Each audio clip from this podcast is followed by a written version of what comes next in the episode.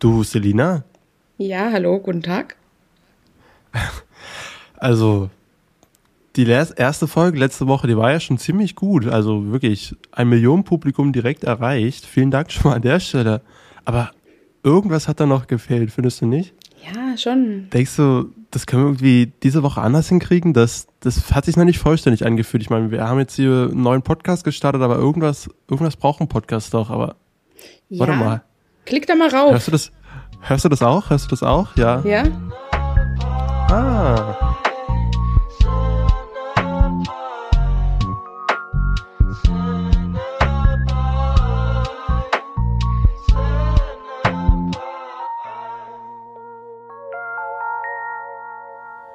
Hallo und herzlich willkommen zur zweiten Folge Cinepie. Schön, dass ihr wieder dabei seid und auch schön, dass du wieder dabei bist, Celina.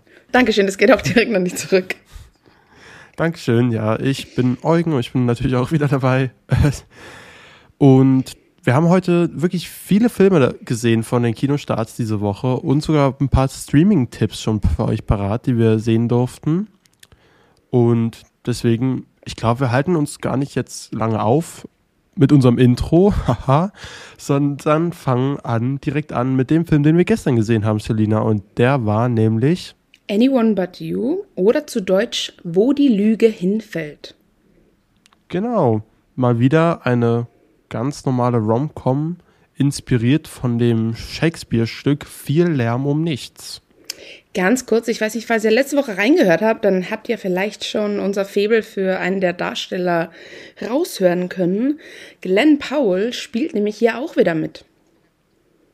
Ja, absolut. Also ähm, ich glaube, bis jetzt, vielleicht werde ich es schaffen, keine Folge Cinepie hier aufzunehmen, ohne über Hitman zu reden. Denn einem der besten Filme der letzten Jahre, des letzten Jahres vor allem, aber auch einer der besten Komödien der letzten Jahre. Hat aber immer noch kein Release-Date. Hat immer noch kein Release-Date, nein, aber vielleicht kann ja, wo die Lüge hinfällt, die Wartezeit ein wenig verkürzen. Denn worum geht es hier, Selina? Es geht um B, kurz für Beatrice, ähm, die Ben in einem Coffeeshop kennenlernt. Das ist ein richtig süß inszeniertes Meet Cute, aber leider entwickelt sich dann daraus nicht die erhoffte Romanze, denn es kommt zu Missverständnissen und dann zwei Jahre nachdem sich das abgespielt hat, sehen die beiden sich wieder bei der Hochzeit von Bees Schwester mit Bens guter Freundin. Das ist eine Destination Wedding in Australien. Äh, sehr schöne Landschaftsaufnahmen. Sydney.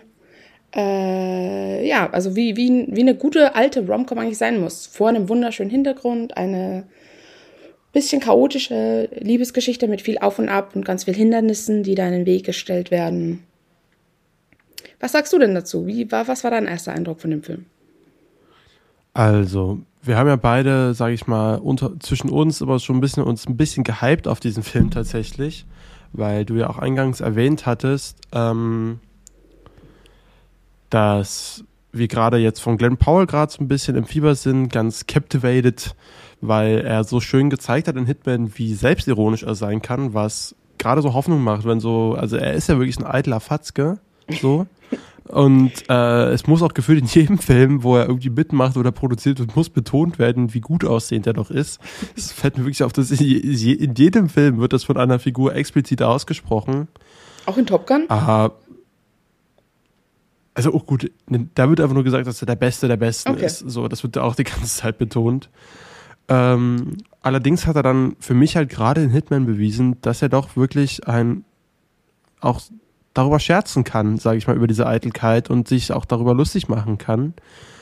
Und ich habe ein bisschen gehofft, dass das hier auch rüberkommt. Und Sidney Sweeney ist ja durchaus eine talentierte Schauspielerin, was jetzt so, sage ich mal, äh, ihre familiären politischen Hin Hintergründe angeht. Da, da halten wir uns mal lieber raus jetzt und äh, reden mal wirklich über ihre schauspielerische Leistung.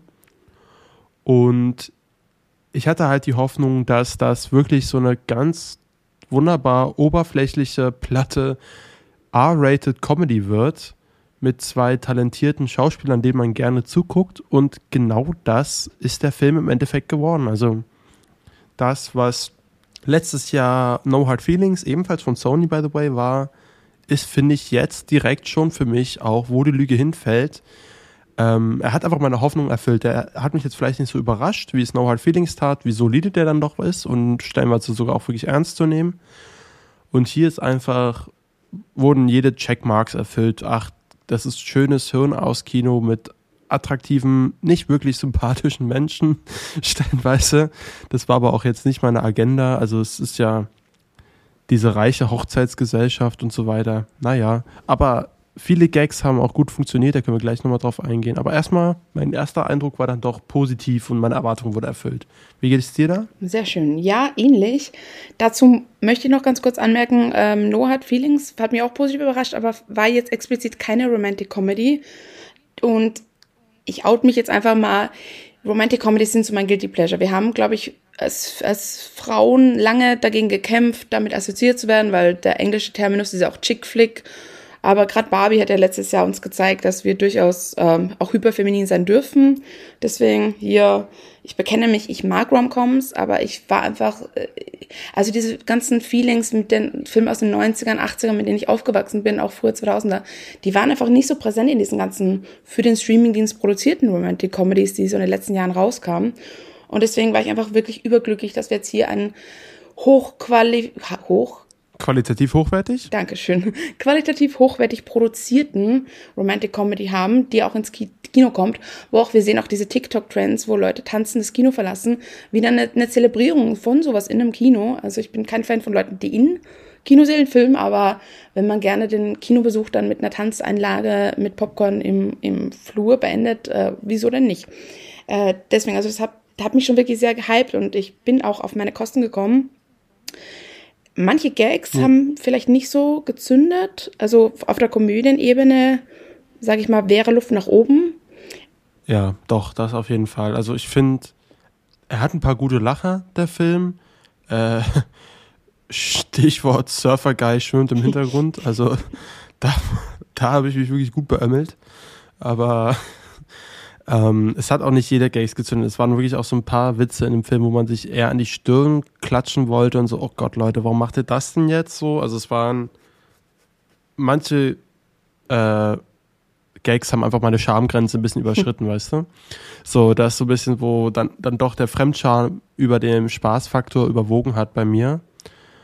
Aber alles in allem bin ich dennoch auch interessiert, dann nochmal die Originalfassung mir anzusehen. Wir haben den halt in der deutschen Synchro gezeigt bekommen.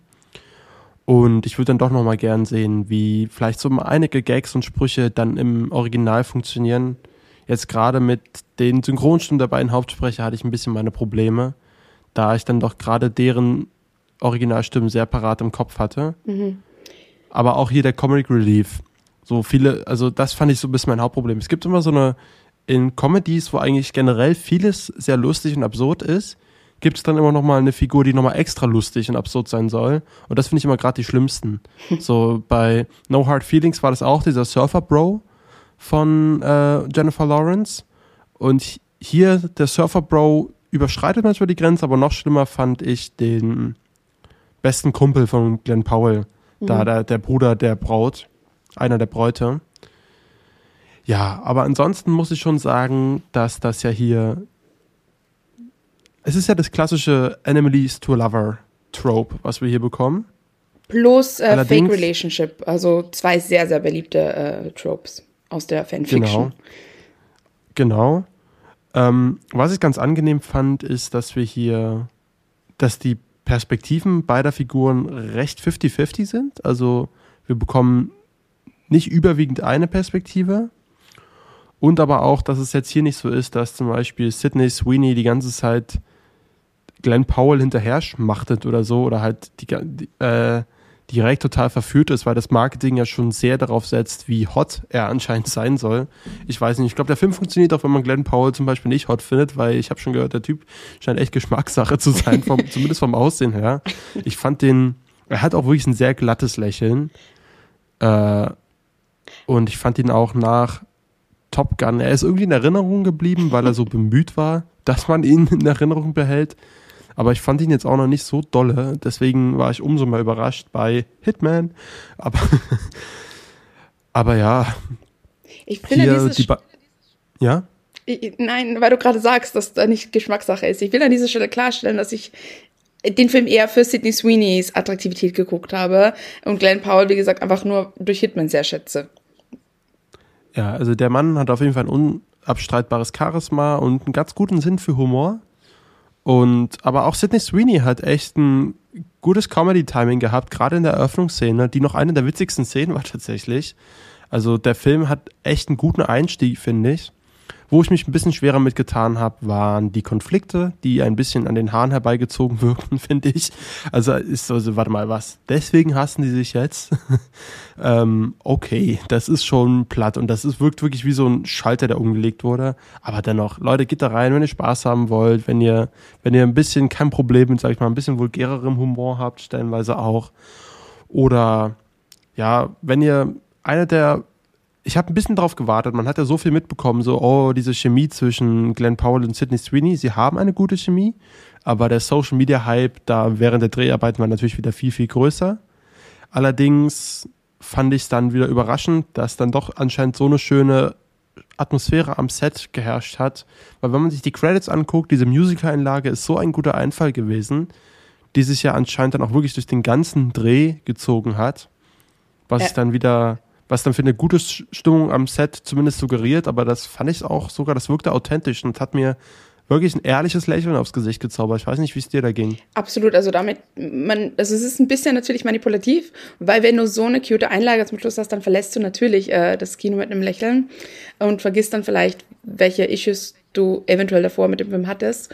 Aber ähm, genau das meinte ich mit, sowas habe ich vermisst. Also das waren ja, war ja gang und gäbe bei Filmen wie Super süß und super sexy oder ähm, Verliebt in Mary. Ähm, also diese ganzen 90er, also das weiß ich nicht, warum sich das verloren hat. Ich finde das eine wunderbare Credit-Einlage und war, war sehr ähm, happy damit, dass es wieder ist. Ich möchte gern wissen, was Will Gluck, der Regisseur, mit Natasha Bedingfield ähm, da genau hat, weil in Easy A kam ja auch ähm, der, der, ihr Song sehr prominent vor und ist danach auch wieder in den Charts gelandet. Also ist das irgendwie sein Anliegen, Natasha Bedingfield wieder ein, ein, eine Renaissance. Eine, eine Renaissance, Renaissance ja.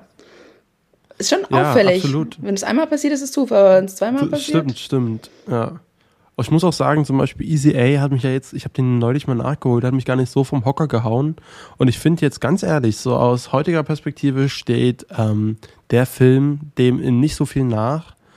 Was ich ganz nett fand noch, äh, wie er kein großes Tamtam, sage ich mal, um die Sexualität gewisser Figuren macht, der muss nicht einmal den Finger da mit dem Finger darauf zeigen, dass das alles für mich sehr natürlich und dynamisch rüberkommt was einfach angenehm ist in der heutigen Zeit. Weißt du, was ich meine? Mhm. Also äh, es, es spielt ja die ganze Zeit auf der Hochzeit von einem äh, von einem queeren Pärchen und da war ich einfach, hey, das ist doch fantastisch, dass das nicht einfach betont werden muss mehr, sondern wie Normalität behandelt wird, so soll es auch sein. Deswegen fand ich das absolut in Ordnung und so eine cute Endnote muss man erstmal schaffen. Der hat gute Running Gags, der Film. Und auch die Bojen-Szene die fand ich toll, weil man da erstmal gemerkt hat, ey, der Film hat ja richtig Budget, so. Ähm, der sah einfach toll aus, so, also die, das war ja, das Bild war ja richtig hochwertig hier. Mhm. Außer manchmal, manche Kameraeinstellungen waren dann auf einmal mit einer anderen Kamera gedreht, wo es so komisch pixelig war. Das fällt mir immer wieder auf im Film in letzter Zeit, dass sie so richtig geile Kameras haben. Und manche Shots sind dann mit ganz komischen Kameras aufgezeichnet. Naja, ich bin jetzt auch nicht genau Experte genau genug, um zu erkennen, was da dann los ist. Aber hey, ja, jetzt haben wir dem Film, glaube ich, wirklich sehr viel Zeit eingeräumt und Leute, geht da mal rein. Wird, wird euch gefallen. Läuft bei uns im Zoopalast sogar. Auch in der Originalfassung und äh, wie du gerade noch meintest, ich würde ihn auf jeden Fall noch mal auf Englisch sehen, weil zum Beispiel so ein Gag mit ähm, äh, der Figur von Rachel Griffith. Ähm, ah ja, meine Mutter denkt jetzt, sie ist Australierin und die Schauspielerin ist ja Australierin. Also solche Sachen fallen natürlich in der deutschen Synchro gar nicht auf, weil wir die Akzente Eben nicht hören. Auch, und der Surfer-Dude auch, der die ganze Zeit Mate sagt, zwar im ja. Deutschen, aber ich glaube, da wird auch viel mit dem Akzent nochmal gespielt. Und gerade, also wie gesagt, so das, diese Wortfechteleien zwischen Sidney Sweeney und äh, Glenn Powell, die hätte ich gern nochmal mit den echten Stimmen gehört. Weil ich fand zum Beispiel, ich habe mich an das, an das ähm, Timing von Glenn Powell erinnert, gerade in Diskussionsszenen in Hitman. Und das hat hier nicht so gehittet. Und ich will wissen, ob das vielleicht doch so hittet, wenn es dann nicht die deutsche Stimme ist. Genau, aber wir. Ach so. Nutri-Score. genau. Was für Nutri-Score würdest du ihm denn geben im Bereich Rom-Com? Tatsächlich eine B im Bereich Romantic Comedy, weil er hatte für mich den Humor, also das Mindestlevel an Humor, aber auch äh, an, an, an Romantik.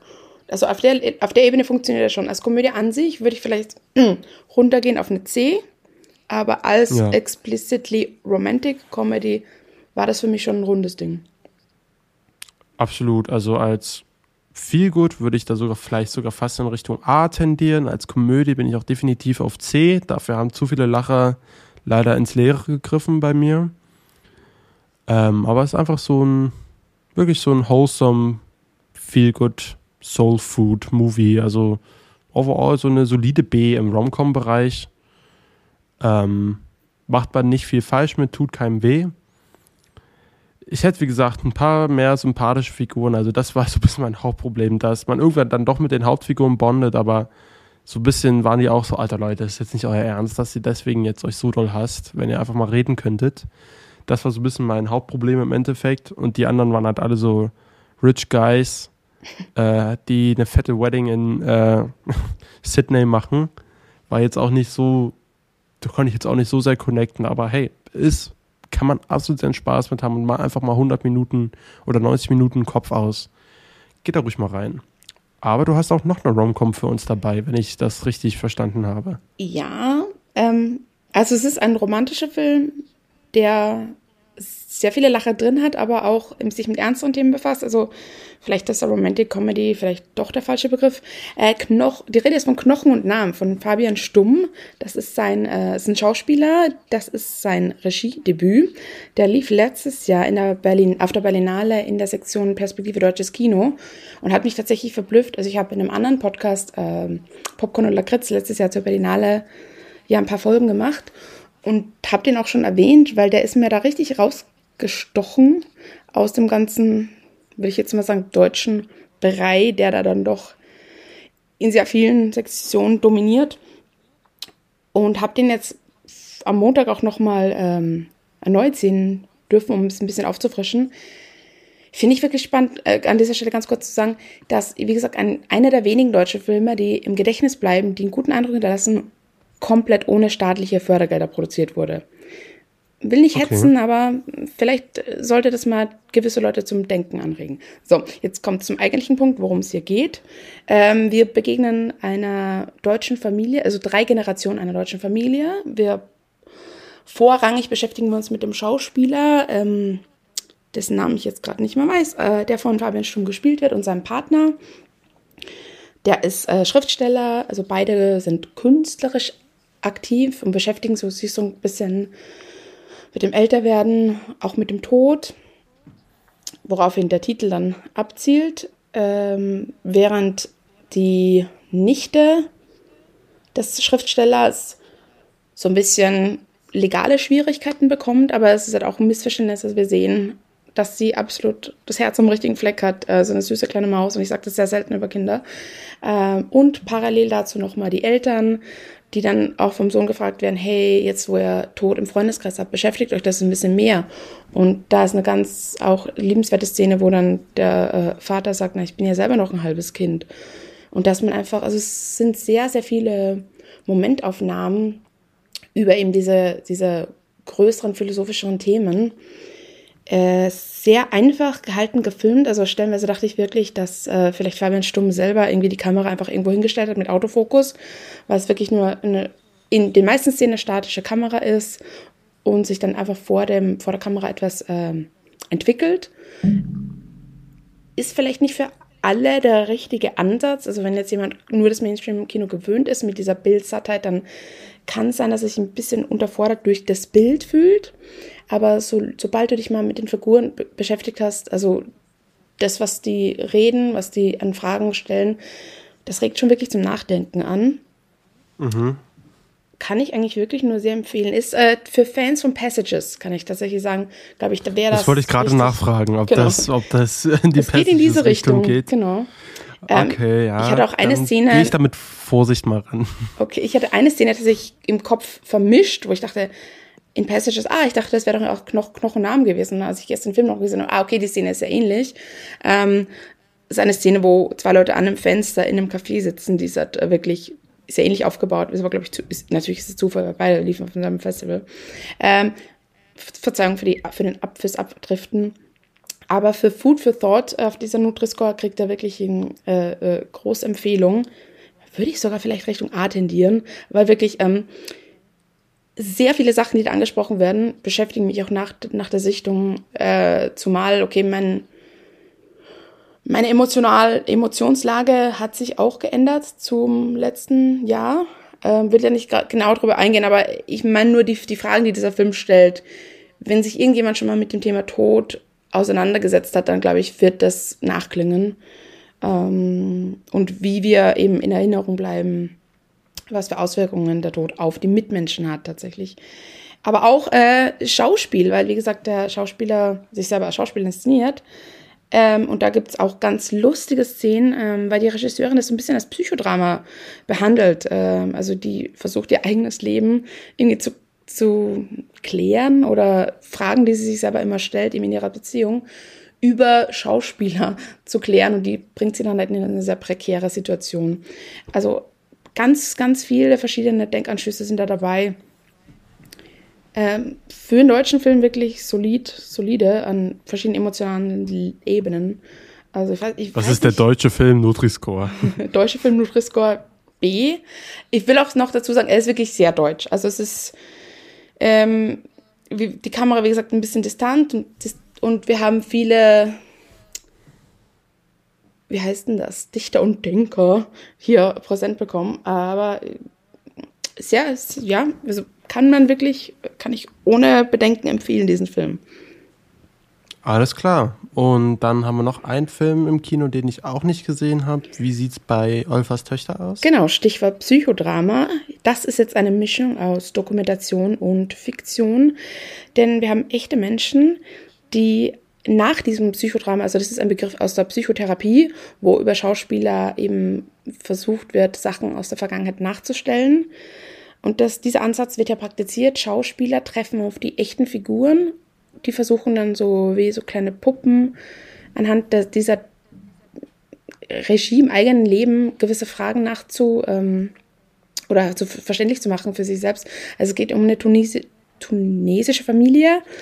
Ähm, und zwei der vier Töchter wurden leider von, äh, vom IS Islami äh, so, islamisiert, äh, radikalisiert, Verzeihung, ähm, und befinden sich aktuell im Gefängnis.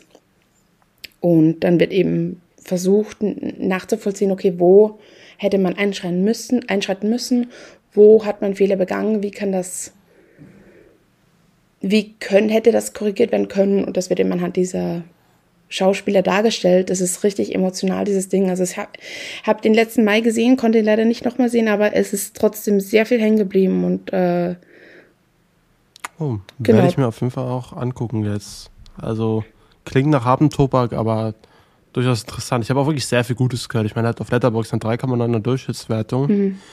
Da kann man dann eigentlich auch schon im Schnitt Qualität erwarten. Hm welches Genre würdest du denn packen? Also welchen Nutri-Score würdest du sagen, ist da vielleicht Pasta? Er ist, glaube ich, schon vorrangig eine Dokumentation, weil ähm, die Sachen werden auch also gefact-checkt sozusagen. Also da kommt, ähm, soweit ich mich da richtig erinnere, ähm, kommen da auch dann nochmal Footage äh, aus externen Quellen rein, dass es eben nicht nur aus, der, aus den Mündern der Betroffenen kommt. Deswegen, ich glaube, dass er offiziell schon als Dokumentation eingestuft wird und da würde ich fast sagen A, weil es auch wirklich innovativ aufgebaut ist. Als Drama ist es dann vielleicht nicht. Also es ist, es ist sehr viel Gerede. Es ist vielleicht für, für ein Drama nicht genug abwechslungsreiche Bildsprache. Da könnte man dann mhm. tendenziell auf die B gehen, aber ich habe nochmal nachgeguckt. Also bei Letterboxd ist er auch offiziell als Drama-Documentary gelistet. Okay, also beides. Ja. Also Doku A und Drama B, sagst du? Ja. Alles klar. Ist ja. Also, aber es sind trotzdem Schauspielerinnen, ne? Die, es sind ähm, beides. Sind wir haben die Originalperson und wir haben die Schauspielerin. Nur die Mutter entschuldigt ah. sich an einem Punkt, weil ihr das wirklich zu, zu nahe geht, das Ganze.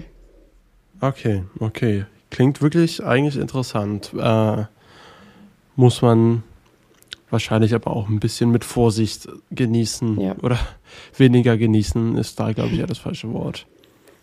So. Mit Vorsicht rangehen, ja, genau.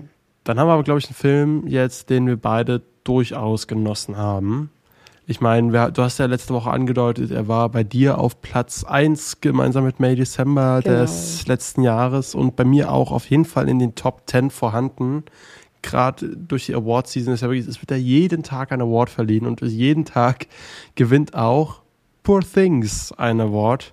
Der neue Yorgos Lantimos, nachdem er mit The Favorite bereits nur die Regie geführt hat ne, und nicht mitgeschrieben hat. Äh, also auch bei The Favorite hat Tony McNamara äh, das Drehbuch geschrieben, wie hier auch.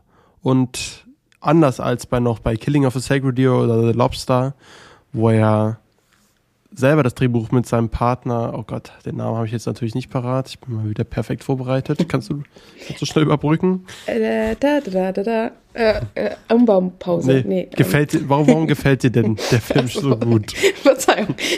ähm, weil das für mich tatsächlich alles, was Barbie, was ich mir von Barbie erhofft hatte, was ich vielleicht von Barbie erwartet hatte, also diesen radikal feministischen Ansatz, der wurde ja dann doch ein bisschen ge gewhite, gepinkwashed vielleicht durch die, das Involvement von Mattel, ist es ja trotzdem, da haben gewisse Leute, Kritiker nicht Unrecht, im, im, im Endeffekt äh, siegt dann doch der Kapitalismus und der Gedanke, mehr Puppen verkaufen zu wollen.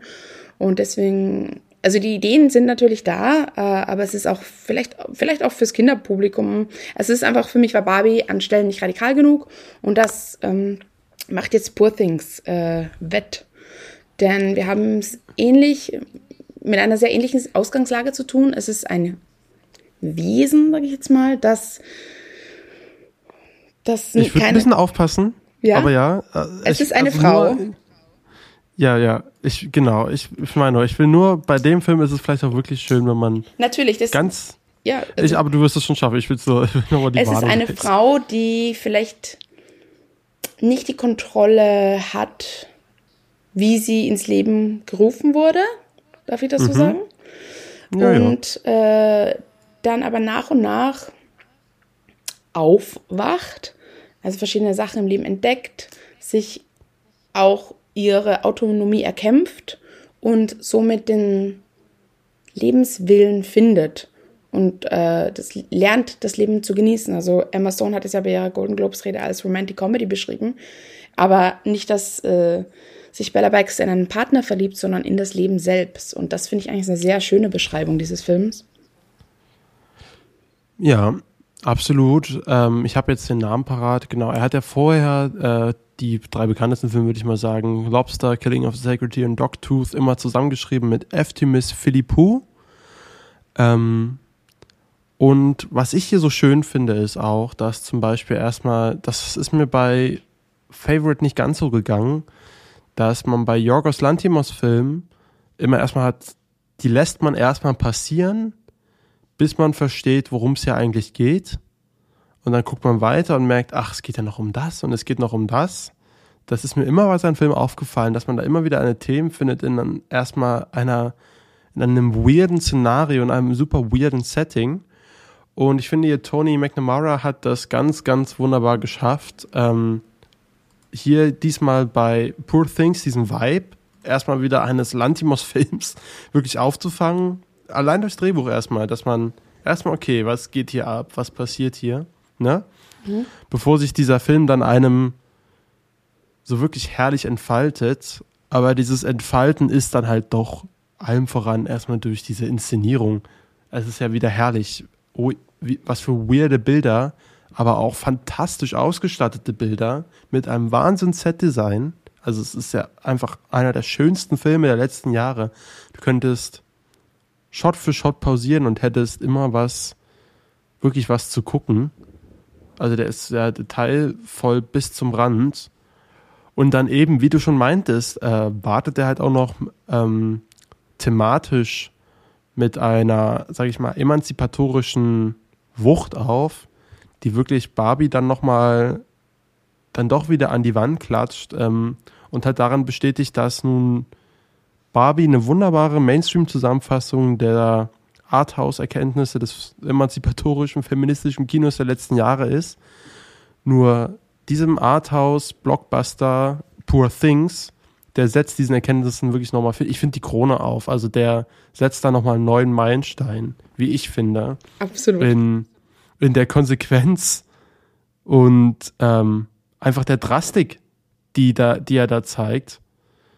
Ähm, das, das, also eben, aber dass das auch so schön ist, dass das da in der Zusammenarbeit halt mit Jorgos Lantimos und halt Emma Stone dann auch entsteht, weil es scheint mir schon so, als hätte sie da auch ein großes Mitspracherecht an diesem Film gehabt. Ja, sie hat ja auch co-produziert und ähm, äh, in den Interviews, die man dazu sieht, meinte sie auch, sie hat dem Aussehen und Gang, also das sehr viel kommt dann auch von ihr und das, das fühlt man auch, es ist, äh, weil das kann ja gar nicht sein, dass das Männer, äh, dass es nur Männer eben so einen, so einen evolvierten Film machen. Also.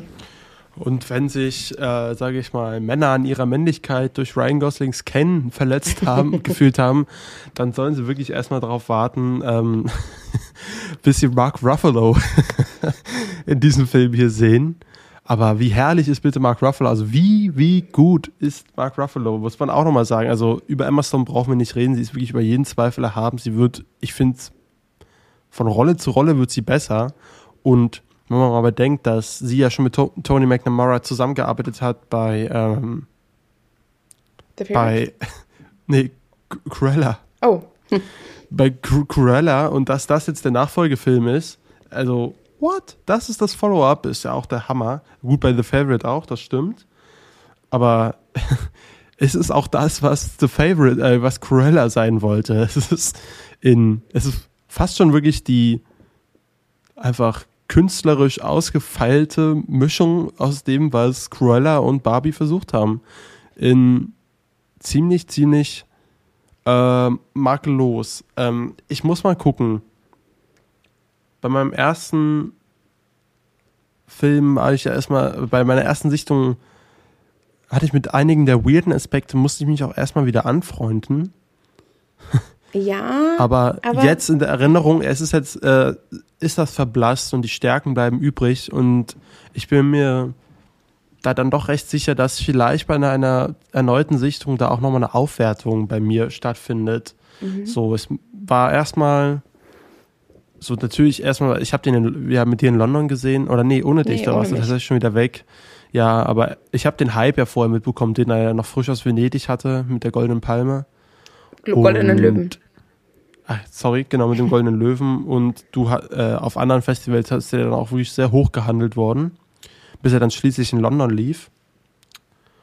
Und da muss man dann natürlich erstmal mit der Erwartungshaltung umgehen. Aber jetzt, wo ich diesen Film verarbeitet habe, habe ich wieder richtig Bock drauf. Das ist ja so ein schönes, entlarvendes Lehrbuch über Eifersucht, Besitzerkomplexe, toxisches Verhalten ähm, und einfach den Käfig, den so eine toxische, einseitige, monogame Beziehung se sein kann. Das zeigt der Film auch so wunderbar auf. Ist schon wirklich. Ich will ganz Kur ja? Achso. Ich will ganz kurz darauf zurückkommen. Also, ich verstehe, was du meinst mit den weirden Elementen, aber am Endeffekt ist es ein Fantasy-Film. Also, das sehen wir auch gleich zu Anfang mit den anderen Kreaturen, die in diesem Haus leben. Also, ich, ich finde, ja. da muss man, man darf halt nicht alles zu wortwörtlich nehmen in diesem Universum. Also, was die Charaktere natürlich, die stehen absolut fürs reelle Leben, wie sich Männer, Frauen gegenüber verhalten, etc ähm, oder auch Väter oder auch äh, ja sogar Ärzte. Also dieser Gottkomplex äh, wird auch äh, spielerisch damit äh, gearbeitet, da der Arzt äh, Godwin Baxter zu mhm. kurz äh, God ist. Also ich meine nur, dass dass sich manche vielleicht an den falschen Dingen aufhängen, wenn sie dann sich an gewissen Punkten sagen, okay, ich kann mit diesem Film nichts anfangen wegen XY und dann eben auf die anderen Elemente gar nicht eingehen, obwohl wir, äh, keine Ahnung, in Harry Potter doch auch damit klarkommen, dass äh, Porträts singen äh, und so Zeug.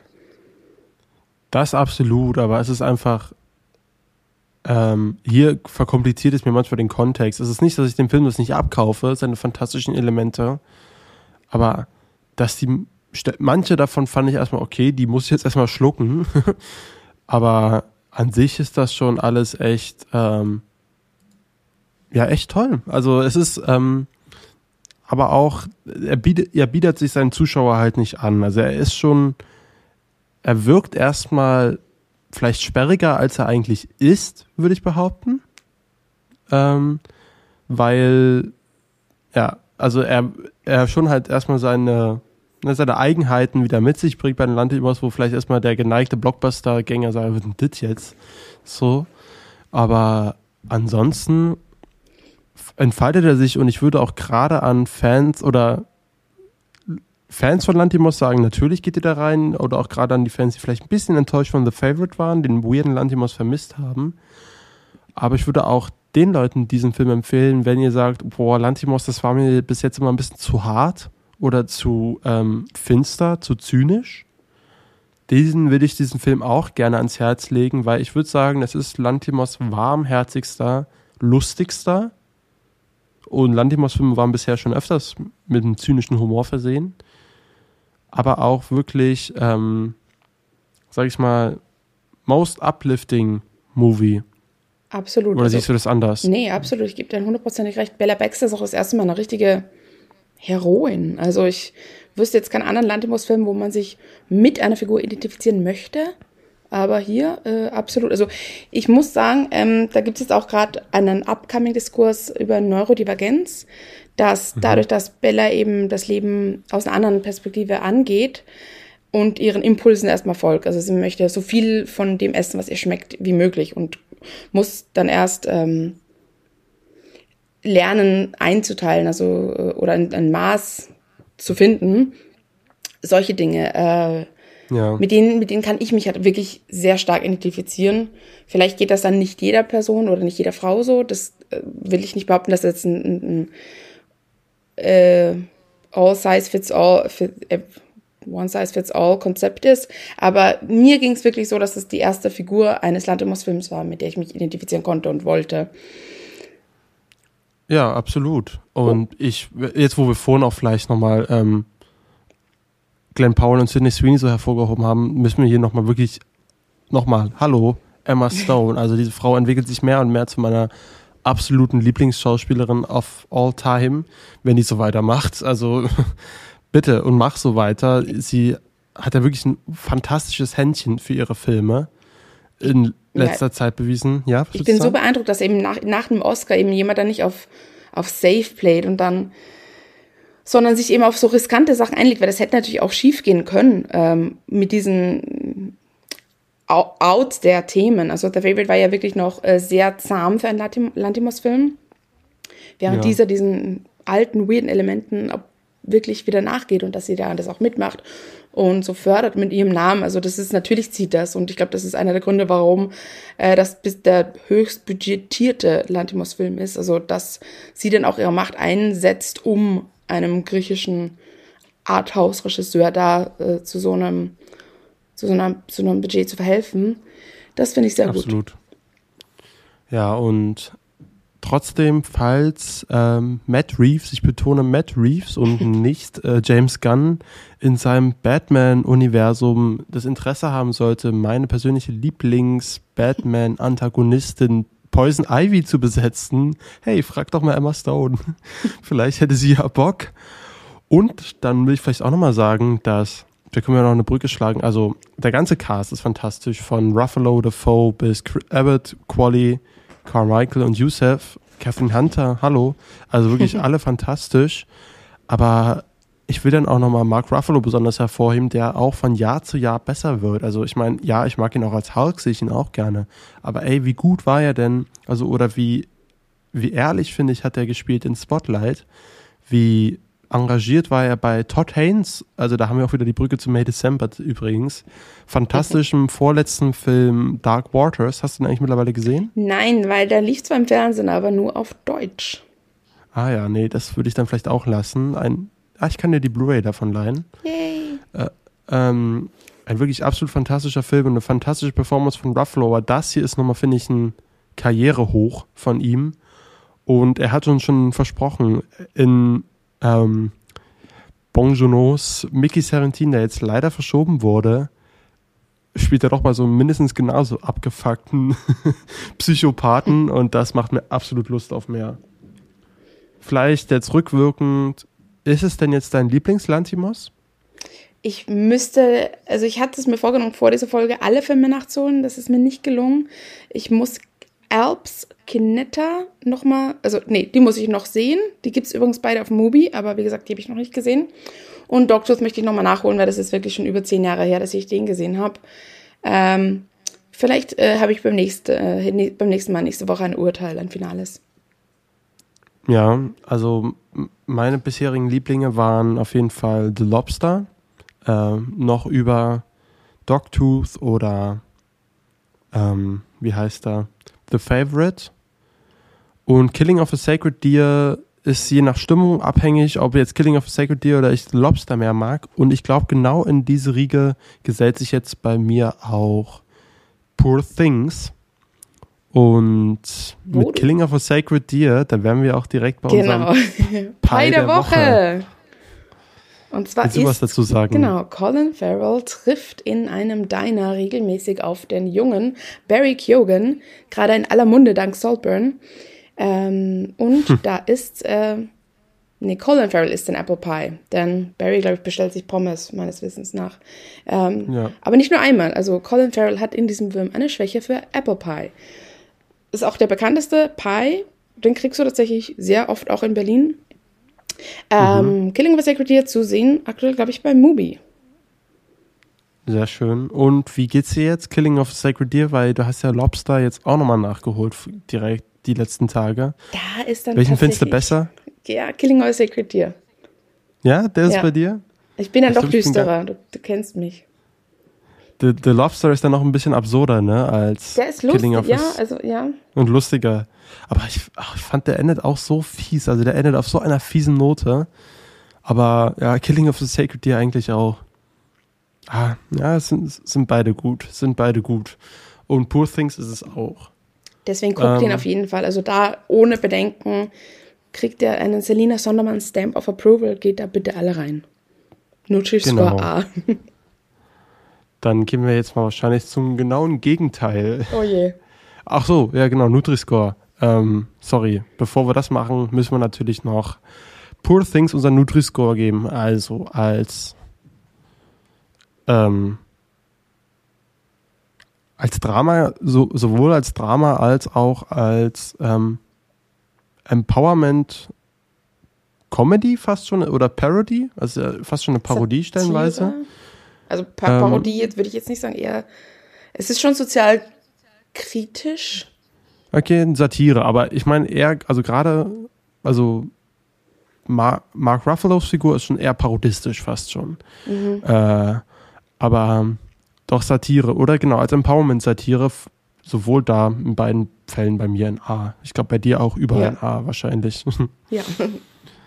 So, genau. Anders als bei einem, einem, Film, den wir beide tatsächlich in der Sneak Preview gesehen haben. In der Hoffnung, äh, tatsächlich Anyone But You äh, zu sehen in dieser Sneak, äh, wurde es dann leider das genaue Gegenteil. Genau, und ein Film, wo wir uns die ganze Zeit gefragt haben, was ist das? Warum ist das hier alles so deutsch beziehungsweise schweizerisch? Aber warum ist das alles auf Englisch? Warum ist hier Mickey Rourke? Aber warum ist dann auf einmal Milan Peschel und Mickey Rourke? Und dann kam da der Abspann und es ging ein Raunen durch den Kinosaal. Das war äh, der größte Plot-Twist dieses Films war tatsächlich für uns Unwissende, wer da Regie geführt hat. The Palace directed by Roman Polanski. Eine der größten Mistgurken und Vollkatastrophen der letzten Jahre auf jeden Fall. ähm, what the fuck? Ja. Sorry, uh, excuse my German. Nee, aber Alter, also ich glaube, über den Film braucht man nicht viel reden. Es geht hier um ein Hotel in der Schweiz. Das ist, ja, mach du es. Ist, also es, ich kann es gar nicht mehr fassen. Es sind weirde Personen treffen hier aufeinander zur Jahrtausendwende. Es ist einfach so dumm. Es ist 1999, äh, Silvesternacht im, zum Jahr 2000. Wir haben hier einen Stereotyp, jagt das nächste, äh, russische Kriminelle, laut operierte Menschen. Einer davon ist ein Pornodarsteller, äh, der an seinem Penis erkannt wird im Urinal. Ähm, einer ist Mickey Work, der so eine Trump-Persiflage eigentlich sein soll, dem aber irgendwie das Make-up runterrutscht und die Perücke nicht sitzt. Und ich weiß eben nicht, ob das Mickey Work ist oder der Charakter. Oder soll Trick betrügen, um halt, ah, ich will die Banken hacken, irgendwie zum Jahrtausend. Also ich genau, weil die Zeitzonen ja, ähm, genau, verschiedene Zeitzonen ja noch nicht dasselbe Jahr haben. Und da hat er irgendwie eine Marktlücke, wo er, genau, sich selber Geld zuschiebt auf verschiedene Konten. I don't know. Dann haben wir lauter operierte Menschen. Dann John haben Cleese. wir John Cleese, genau, als 90-Jährigen mit einer Gold Digger Ehefrau, die Anfang 20 ist. Genau. Also ein Klischee jagt das nächste. Also wenn wir und ich glaube, dass tatsächlich nicht, nicht unbedingt dieser Trickbetrug der Auslöser war, dass dies äh, im Jahr 2000 spielt, sondern vielleicht einfach der Gedanke, haha, wenn ich das in der Vergangenheit hätte, dann kann ich diese ganzen racist, homophobic, sexist, fat-shaming Jokes irgendwie reinpacken und keiner kann was sagen, weil es ja nicht aktuell, äh, so fühlt es sich das für mich an. Genau, vielleicht nur noch abschließend, natürlich haben wir noch ein paar Russen in dem Hotel ähm, und Oliver Masucci als Hotelmanager, der das hier alles irgendwie zusammenhalten muss aber dabei scheitert. Das soll dann alles auch super witzig sein, ist es natürlich nicht. Ach so, und dann gibt es noch eine alte Dame, deren Hund äh, nur auf Rasen scheißen oh kann. oh und dann kommt ein Klempner und tackert ihr Rasen in die, ins Hotelbad und dann wird sie aber horny auf den Klempner. Und das ist alles wirklich so, wo sich Roman Polanski dachte, ey, ihr habt so mit Scheiße auf mich geschmissen, jetzt mache ich einen Film, der wirklich scheiße ist, die ich auf euch schmeiße. Ich kann es mir nicht anders erklären. Nee, also über Roman Polanski als Person braucht man sowieso nicht reden. Und dieser Film, also ich meine, der letzte Film, Intrige, ja, uh, An Officer and a Spy, der war ja wirklich brauchbar über die Dreifuß-Affäre, der war gut. Und da war er schon total im Verruch. Aber was ist denn das? Das ist nicht witzig, das ist unangenehm, es ist super langweilig, es ist nur Müll. Und also alles wird mit unlustigen Gags, es ist super offensive alles. Es ist so eine alteren Fantasie, Nee, sorry. Äh, guck das nicht an. Lasst es einfach. Ja. Das e ist auch nicht so. Es ist auch nicht so schlecht, dass es wieder lustig ist.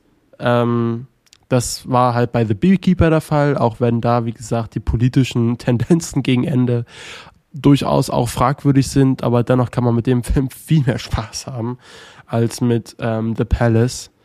Das kann man sich einfach sparen und da will man, da hat man auch gar keine Lust länger drüber zu reden, oder? Nee, also wie gesagt, das ist einfach ein Krampf. Mir war das unangenehm. Irgendwann hat mein Hirn wirklich abgeschalten. Es sind Leute rausgegangen. Also da gibt es überhaupt keinen Nährwert. Deswegen eine fette E. Ja, E in jeder Hinsicht. Das ist als Komödie eine E. Das ist als, als CGI Alpenschloss eine E. Was, was war das? Also, oh mein Gott, diese Berge und das Schloss. Das war also der Greenscreen generell. Heieiei. Ähm, nein. So. Dann haben wir jetzt aber noch unseren unsere kleinen Tipps. Auf Amazon Prime haben wir unseren Prime-Tipp, der da wäre Hustlers. Ja, genau, Hustlers. Äh, relativ neu auf Prime. Der Film selber ist aus 2019. Weil wir gerade die ganze Zeit von Awards reden, ich finde es immer noch eine Schmach, dass J-Lo damals nicht für den Oscar nominiert wurde. Denn es war damals wirklich ein Überraschungs- eine Überraschungsleistung von ihr, die ja auch eher durch Romcoms, doch sehr, sehr, sehr seichte Hochzeitskomödien äh, ähm, in den letzten Jahren ähm, bekannt wurde, ist jetzt das falsche Wort, aber ich meine, die Jugend wird sie aus diesen Rollen kennen. Was sie in den 90ern krasses gemacht hat, wissen leider die wenigsten. Ähm, weil damals Parker. waren die Komödien noch gut. Das Parker, Parker ist auch 2000, ich weiß, war ein Witz. Ja, nee, aber ich meine, die hat ja auch mit Oliver Stone gearbeitet oder ihr Film Selina, den habe ich, hab ich auch letztes das erste Mal gesehen. Da ist sie wirklich fantastisch dran, da kannst du gar nichts gegen sagen. Die ist schon eine, eine gute Schauspielerin, wenn sie sich Mühe gibt. Und das tut sie eben in Hustlers. Äh, Finde ich einen ganz fantastischen Film äh, über Sexworkers. Ist es in Miami? Spielt es in Miami? Es fühlt sich nach einem Miami-Film an. Ich muss das gerade mal kurz. Äh, willst du gerade überbrücken? Also, ja, ich habe den noch nicht gesehen, aber ist ja auch mit Lily Reinhardt, ist ja auch mit dabei und das ist die erste, die mir einfällt. Es war doch ein namhafter Cast auf jeden Fall. Gibt es jetzt bei Amazon Prime zu gucken. Ähm, ja, ich glaube, wurde ja dann auch damals viel drüber diskutiert, als er rauskam. Genau, wen haben wir da? Constance Wu, Jennifer Lopez, Julia Stiles, Kiki Palmer, Lily Reinhardt, Cardi B, Lizzo. Ach man. Ist doch New York, Verzeihung. Das ist einfach ja, meine, man hier assoziiert Strippers mit Miami. Gibt es auf jeden Fall zu sehen bei Amazon Prime. Oder wolltest du noch was sagen? Nee. Alles klar. Dann. Dein netter Flix der Woche? Genau, mein netter Flix der Woche kommt tatsächlich erst am Freitag raus, denn ich durfte für euch schon 60 Minuten sehen. Ein deutscher Actionfilm mit Emilio Sacraia in der Hauptrolle, der ein bisschen Bock hatte, glaube ich, nach ähm, Rheingold, äh, sage ich mal, sich weiter, der ja auch tatsächlich mit Action, äh, ein bisschen Action auf, äh, mit ein bisschen Action aufwarten konnte. Und jetzt geht's weiter. Er spielt hier einen MMA-Fighter namens oh, Octavio. Also alle nennen ihn aber Octa. Und ja, was soll ich über den Inhalt sagen? Also die Story ist wirklich sehr, sehr dünn. Da hat man sich dann doch an den Vorbildern wie, sag ich mal, fast John Wick bisschen orientiert. Ähm, es geht um einen MMA-Fighter namens Octavio. Er hat einen Kampf in Berlin, den er halt, der dort stattfindet. Allerdings findet dieser Kampf am gleichen Tag statt wie der Geburtstag von seiner Tochter. Doch bei diesem Kampf läuft so einiges schief und die Mutter, also die getrennte, seine Ex-Freundin, die die Mutter der Tochter ist, wird richtig sauer und droht ihm das, ihm das Sorgerecht zu entziehen, wenn er nicht innerhalb von 60 Minuten bei dem Geburtstag auftaucht. So kommt es, dass nun eine große Hetzjagd durch Berlin entsteht mit sämtlichen Gangster, Mafia, aber auch der Polizei. Und er halt eigentlich nur zu diesem Geburtstag möchte ähm, von seiner Tochter, um nicht das Sorgerecht zu verlieren. Es ist eine super quatschige Motivation und so quatschig wie das alles ist, so konstruiert ist der Film dann auch im Endeffekt. Allerdings fand ich es ganz angenehm, dass wir jetzt hier mal nicht Rache als Hauptmotivation haben, sondern eher so ein Oh, wo dann, sage ich mal, die Emilio Sacraia-Stanzer sitzen, No, und so dieses Geräusch mehrfach, mehrfach von sich geben können. Aber was die, womit dieser Film besticht, ist mit einer gar nicht mal so schlechten Kameraarbeit. Die lässt sich nämlich echt sehen und wurde meiner Meinung nach ganz schön inspiriert von der Arbeit, die der Regisseur Gareth Evans macht in seinen Filmen wie The Raid oder halt auch in der Serie Gangs of London. Und diesen Gangs of London Vibe, würde ich mal sagen, schafft die Action dann doch am ehesten noch einzufangen durch dynamische Kamerafahrten, wo nicht immer geschnitten werden muss. Manchmal wurde mir dann doch ein bisschen viel geschnitten, aber manche, sage ich mal, Schläge, manche Hits und Kampfchoreografien wurden dann auch einfach mal ungeschnitten so stehen gelassen, was ich sehr angenehm fand. Und auch gerade für, sage ich mal, von welchem deutschen Film könnte man schon reden, wo der hauptsächlich aus Action- und Kampfchoreos besteht. Da gibt es gar nicht nämlich mal so viele. Und finde ich das schön, dass Netflix da jetzt eine Gelegenheit bietet, das mal zu machen. Allerdings muss ich sagen, die Dynamik der Kamera, da kann die Choreo nicht immer ganz mithalten, weil wenn man dann halt gerade sich an so Vorbilder wie The Raid erinnert fühlt, merkt man dann doch, dass das hier alles um eine Ecke langsamer ist.